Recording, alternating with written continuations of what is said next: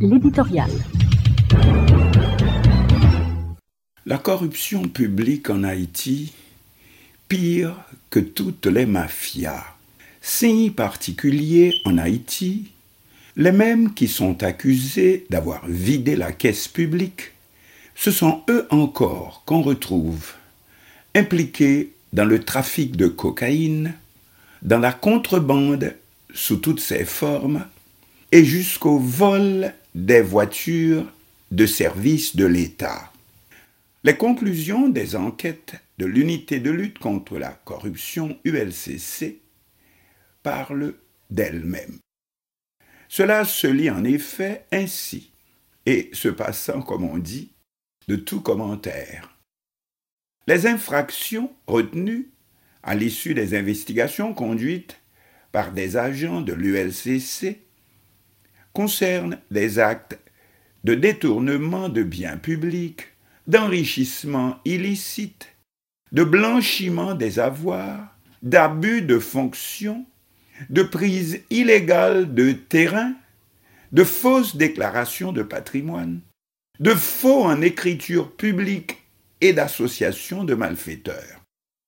À cause de ces actes de corruption, l'État haïtien a enregistré des pertes évaluées à plus de 4 milliards de gourdes, selon le directeur général de l'ULCC, maître Hans Ludwig Jacques Joseph. Poursuivons. Les onze derniers rapports de l'unité de lutte contre la corruption ULCC transmis le mercredi 15 novembre écoulé au commissaire du gouvernement de la juridiction de Port-au-Prince, maître Edler Guillaume, et au doyen du tribunal de première instance de Port-au-Prince, le juge Bernard Saint-Ville, conclut que l'État a été saigné à blanc, déclare le directeur général de l'unité de lutte contre la corruption. Selon maître Hans Ludwig Jacques Joseph, des ressources des institutions telles l'Office national d'assurance vieillesse, ONA, le Centre national des équipements, CNE, la loterie de l'État haïtien, LEH, le Sénat de la République, l'Autorité portuaire nationale, APN de Saint-Marc, le ministère de l'Éducation nationale et de la formation professionnelle, le ministère des Affaires étrangères, la mairie de Gros-Morne, la mairie de Wanamet ont été dilapidés. Plusieurs anciens sénateurs, dont Joseph Lambert, Wannick Pierre, Richard Lénine Hervé Fourcan, Gracia Delva, Francisco de la Cruz, Nenel Cassi, Willio Joseph, sont impliqués dans des cas de corruption, de malversation, d'abus d'autorité, d'usage de faux en écriture et d'enrichissement illicite selon les textes distribués à la presse. Après des enquêtes menées et des témoignages récoltés, des anciens députés comme Alfredo Junior Antoine, Roms Perillus, Clovis Auba, Wolf Papillon, François Malherbe doivent être poursuivis pour des implications avérées dans des cas de détournement de biens publics, de fausses déclarations de patrimoine et d'autres cas de malversation confirmés l'ULCC recommande la mise en mouvement de l'action publique contre des directeurs et anciens directeurs généraux, dont Méniol Jeune, Éducation nationale, Marc Gemly Jean-Baptiste, Office national d'assurance, Grégoire Valsin, Association portuaire nationale de Saint-Marc, Luma Démétrius, actuel maire de Wanamet, Jean-Renel Tidé, ancien maire de Grosmorne, les citoyens Jean-Marcelin Jean-Claude Delimont Roosevelt. Vous aurez cru que c'est tout Eh bien, loin de là, l'ULCC recommande que Nenel Cassi soit poursuivi pour enrichissement illicite et fausse déclaration de patrimoine. Selon le rapport, en l'espace d'un seul jour, soit le 3 mai 2016, M. Cassi a effectué quatre dépôts différents, équivalent à un montant total de 29 600 dollars américains. M. Cassi a dû multiplier ce jour-là le nombre des dépôts pour se soustraire à l'obligation de déclaration de provenance de fonds prescrite par la loi du 11 novembre 2013 sur le blanchiment des capitaux et le financement du terrorisme, analyse le rapport, qui rappelle que l'ancien directeur du BMPAD, M. Patrick Noramé, a été recommandé par l'ancien sénateur Cassi et celui-ci a exercé sa fonction durant la période allant de mai 2016 à avril 2017.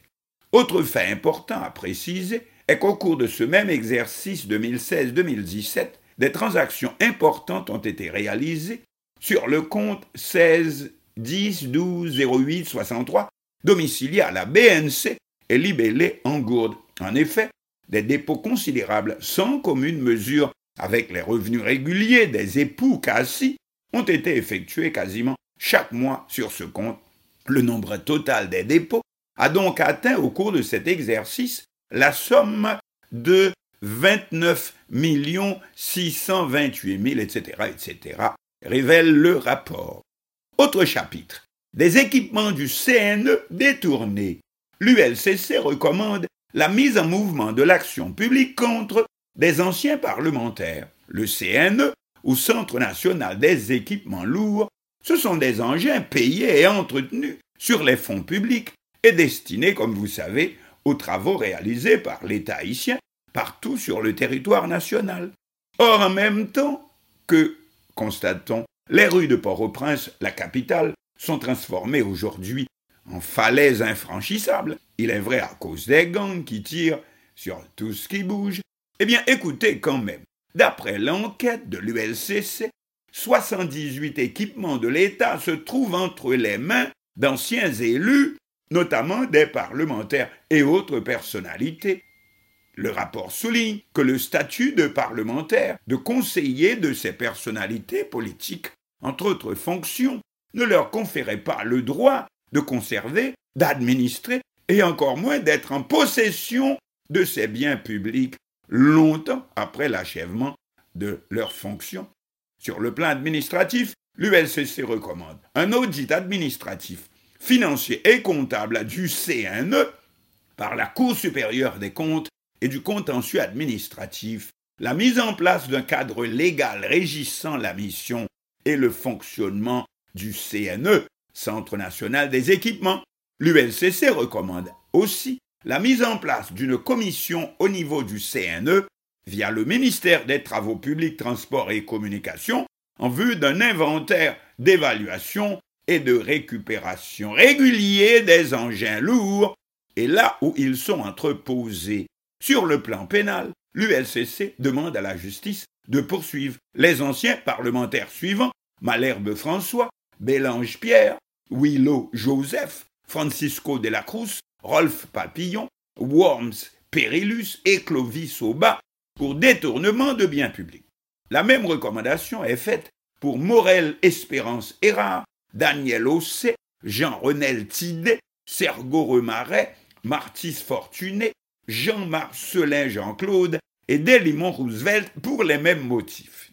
On aurait cru à un acharnement particulier contre, par exemple, l'ex-sénateur Willow Joseph, dont le nom se retrouve encore souvent dans ce rapport. Écoutez, par exemple, l'ancien sénateur Willow Joseph a fait usage d'un acte faux en présentant un faux certificat de déclaration de patrimoine comme preuve du respect de cette formalité légale à l'entrée et à la sortie de sa fonction de parlementaire. C'est ce qui ressort du rapport d'enquête de l'ULCC soumis aux autorités judiciaires le mercredi 15 novembre.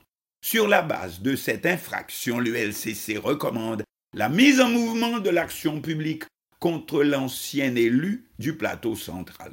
Ce qui voudrait dire qu'à aucun moment l'ancien sénateur Willow Joseph n'avait rempli les formalités légales de déclaration de son patrimoine à l'entrée et à la sortie de sa fonction de sénateur.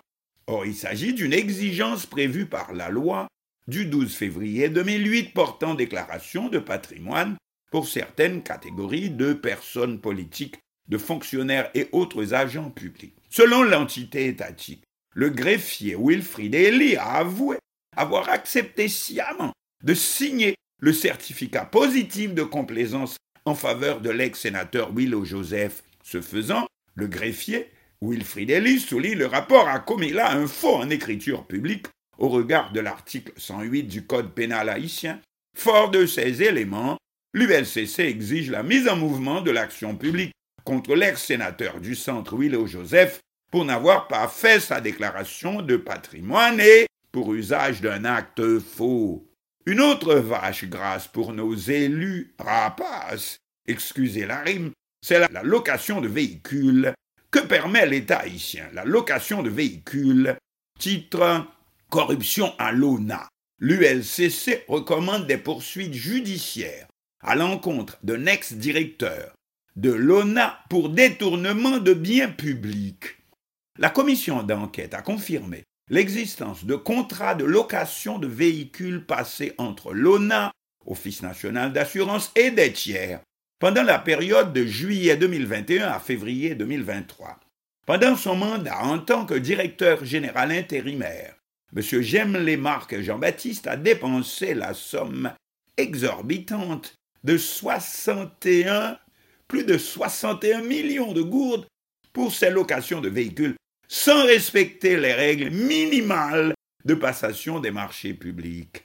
Plus loin on lit, l'ONA a subi là un préjudice financier estimé à 61, plus que 61 millions de gourdes, 61 millions et 160 000, quelques 160 000 dollars américains de préjudice financier subis par l'ONA.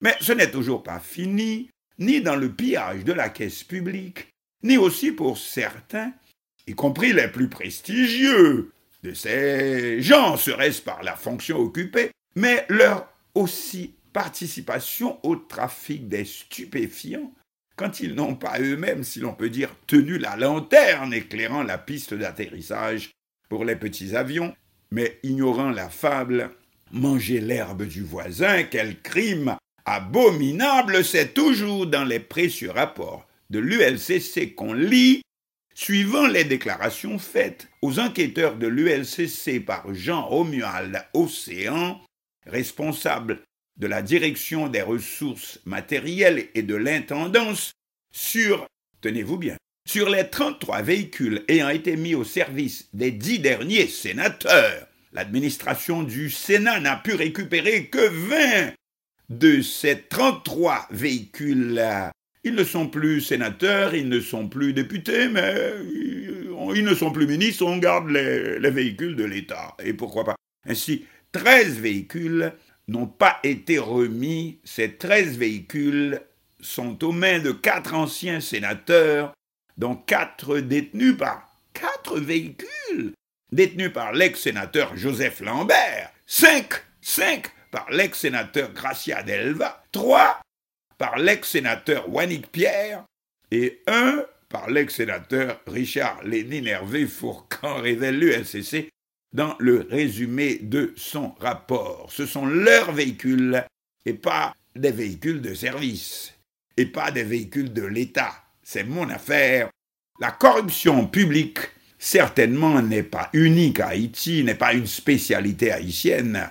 Cependant, si l'on peut dire, on voit dans les films sur la mafia sicilienne comment Don X ou Y, euh, comment le parrain prend, eh bien, à la messe du dimanche, il prend la précaution de toujours déposer un, plus gros paquet, une part plus importante à la quête, alors que, si l'on en croit ces derniers rapports de l'ULCC, chez nous, la devise de nos grands mangeurs, c'est plutôt ne rien laisser dans la quête. Prends l'oseille et tire-toi, comme dit un film. Euh, prends l'oseille, mais chez nous, c'est bouge pas. Attends encore et encore, jusqu'à ce qu'il ne reste plus rien.